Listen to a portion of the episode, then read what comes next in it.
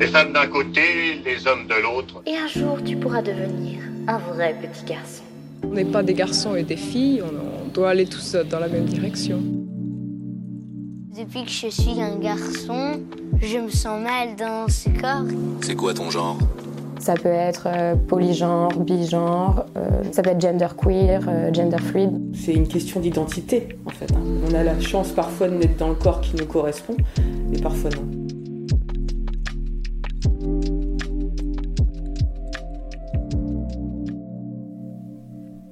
Fin 2021, un néologisme formé de trois modestes lettres a fait son entrée dans la nouvelle édition en ligne du dictionnaire Le Robert. Ce YEL I-E et oui, en effet, Yel. Un nouveau pronom défini comme ça.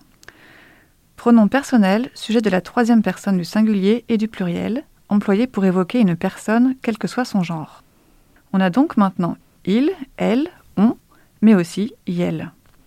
Trois lettres qui font couler beaucoup d'encre et qui ont aiguisé notre curiosité pour aller voir comment on parle du genre dans les autres langues. Les mots des autres. Le podcast de Courrier International sur les langues étrangères. Ah merde alors, comment on dit Comment ça, merde alors? Are French Par les traductrices Caroline Lee et Leslie Talaga et la journaliste Mélanie Chenoir.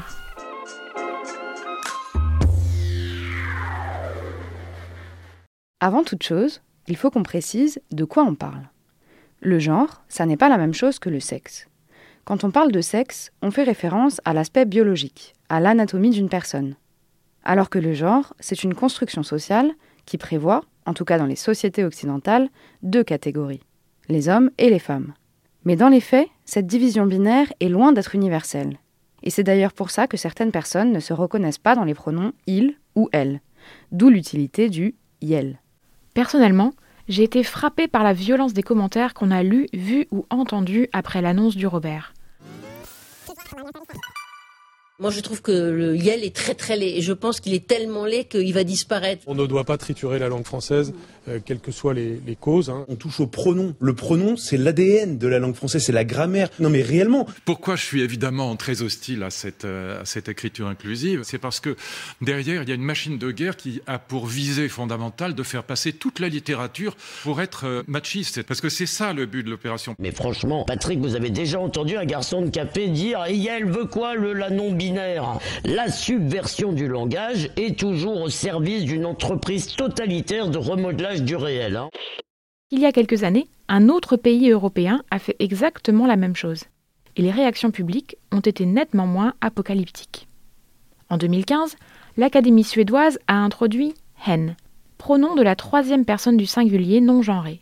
Le terme est simplement venu s'ajouter au pronom han, l'équivalent de notre il, et à hun, qui correspond à notre elle. Et tout comme le yel français, hen est un pronom qui sert simplement à désigner une personne sans donner d'indication sur son genre. D'ailleurs, il n'y a pas que la Suède. La Norvège et le Danemark ont aussi un pronom non genré de la troisième personne. En réalité, tous ces pays scandinaves se sont inspirés du finnois. Dans cette langue, le pronom non genré hen existe depuis très longtemps, puisqu'il apparaît même dans le tout premier abécédaire de finnois, l'abécékyria, publié en 1543. Ah ouais, très en avance les Finlandais. On a aussi certaines langues qui inventent des néologismes. Le IL français ou le EYE espagnol par exemple. Contrairement aux terminaisons en O ou en A, qui correspondent au masculin et au féminin en espagnol, par exemple amigo et amiga, le E final indique la neutralité. Une autre astuce des Espagnols consiste à utiliser le caractère arrobase, une terminaison neutre qui associe visuellement le A et le O. Donc d'un côté, on a des langues qui ont depuis des siècles des pronoms non genrés, et pour d'autres, c'est une grande nouveauté. C'est vieux comme le monde, ça, la nouveauté.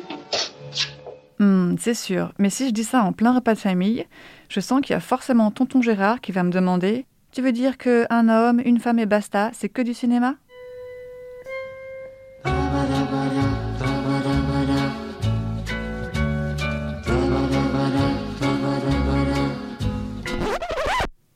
Alors en l'occurrence, oui, c'est du cinéma.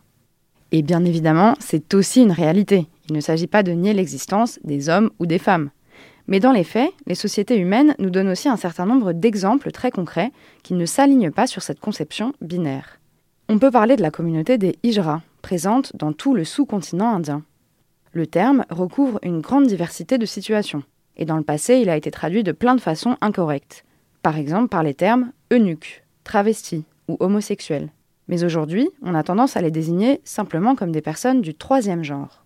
Un troisième genre officiellement et légalement reconnu par la loi indienne depuis 2014. J'aurais pas pensé que des personnes du troisième genre soient socialement acceptées en Inde, au Pakistan ou au Bangladesh, et qu'elles puissent même être reconnues par la loi. Et il y a d'autres exemples comme ça que je devrais connaître? Alors, dans la même veine, on peut aussi parler du Mexique. Dans l'état d'Oaxaca, au sud du pays, qui est le cœur historique de la culture zapotèque, il y a ce qu'on appelle les muches, qui serait un dérivé du mot espagnol mujer, femme. Dans la langue zapotèque, le mot désigne des personnes assignées hommes à la naissance, qui endossent l'identité et les rôles sociaux traditionnellement associés aux femmes. Concrètement, ils peuvent porter des vêtements, du maquillage et des coiffures dites féminines. Et ce qui est intéressant, c'est que cette réalité, autant sociale que linguistique, ne date pas d'hier. C'est une réalité actuelle, héritée d'une civilisation précolombienne. C'est pas la dernière campagne woke, comme dirait euh, tonton Gérard. Alors attention, parce que si vous êtes déjà étonné qu'un troisième genre puisse être socialement accepté et reconnu, accrochez-vous, parce qu'il existe un petit coin du monde où la culture reconnaît cinq genres. Dans le sud de l'Indonésie, sur l'île de Sulawesi, il y a les Makunrai, les Oroani, qui correspondent à nos concepts de femmes et d'hommes cisgenres. Des personnes cisgenres, c'est-à-dire en accord avec le genre qu'on leur a assigné à la naissance, comme nous trois. Ensuite, il y a les Kalalai et les Kalabai. Les Kalalai sont des personnes nées avec un corps de femme, mais qui assument un rôle social traditionnellement masculin. Les Kalabai, eux, naissent dans un corps d'homme et assument un rôle social traditionnellement féminin. Ok, jusqu'ici c'est parfaitement logique, et même paritaire, chapeau. Mais alors le cinquième, je suis très curieuse. Tu vas voir, ça reste parfaitement logique. Le cinquième genre, c'est les bissous. Ni féminin, ni masculin, mais les deux à la fois. C'est un peu la synthèse, l'union parfaite du féminin et du masculin, et à ce titre, les bissous sont considérés comme des êtres spirituels.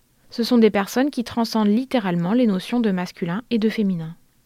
Finalement, c'est vrai que quand on voit la diversité qui existe, que l'on parle de sexe, de genre, de sexualité, d'expression de genre, de fluidité ou de non-binarité, faut bien reconnaître que deux ou trois pronoms, c'est peu pour refléter toutes ces nuances. C'est même étrange qu'on ait un vocabulaire aussi pauvre. Oui, étrange, tu crois pas si bien dire. Parce que figure-toi que étrange, c'est un des premiers sens de queer. Queer, en anglais, ça a d'abord évoqué l'idée de quelqu'un ou quelque chose d'un peu bizarre, d'inhabituel, de non conventionnel. C'est l'adjectif qu'utilise Alice quand elle débarque au pays des merveilles et qu'elle est confrontée à toutes sortes de choses et de créatures qui lui paraissent bizarres. Ce n'est qu'au début du XXe siècle que queer commence à désigner d'abord les homosexuels, puis globalement tous les individus dont la sexualité se démarque de la norme. À l'époque, c'est systématiquement une insulte, mais ces dernières décennies, les militants reprennent le terme à leur compte pour revendiquer leurs droits. Il est même ajouté au sigle LGBT, qui comprenait au départ seulement les lesbiennes, gays, bisexuels et transgenres. Bon, bah avec tout ça, je crois que j'ai tous les arguments pour répondre à tonton Gérard. Retrouvez tous ces mots et leur graphie dans la description de votre appli de podcast ou bien sur notre site courrierinternational.com. Et pour en savoir plus sur les questions de genre, notre hors-série sur le sujet est disponible à partir du 31 janvier. Vous pouvez aussi suivre sur Twitter et Instagram le compte du Bureau des Trades, où vous trouverez toutes sortes de pépites linguistiques.